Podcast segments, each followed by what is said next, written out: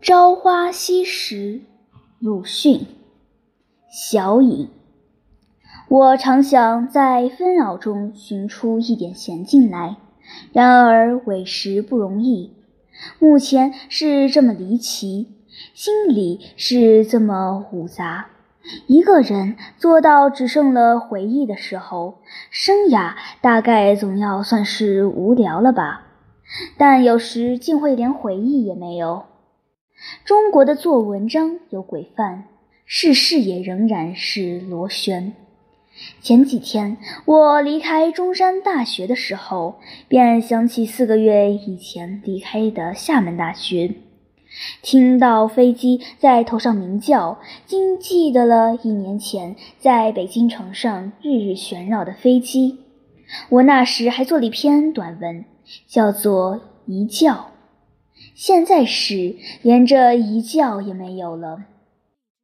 广州的天气热得早，夕阳从西窗射入，逼得人只能勉强穿一件单衣。书桌上的一盆水横枝是我先前没有见过的，就是一段树枝，只要浸在水中，枝叶便青葱的可爱。看看绿叶，编编旧稿，总算也在做一点事。做着这等事，真是虽生之日有死之年，很可以驱除炎热的。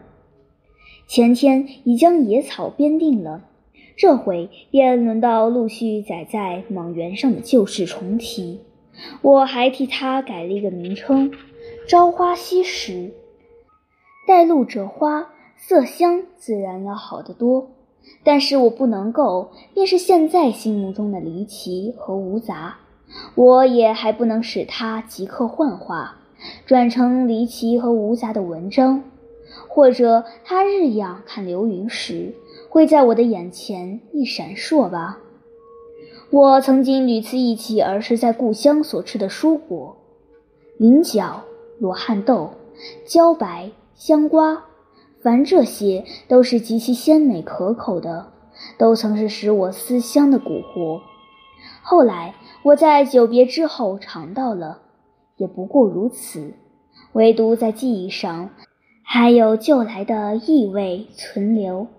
他们也许要哄骗我一生，使我时时反顾。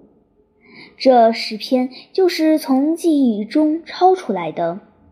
与实际或有些不同，然而我现在只记得这样，文体大概很杂乱，因为是或作或缀，经了九个月之多，环境也不一。前两篇写于北京寓所的东壁下，中三篇是琉璃中所做的，地方是医院和木匠房。后五篇却在厦门大学的图书馆的楼上，已经是被学者们挤出集团之后了。一九二七年五月一日，鲁迅于广州白云楼记。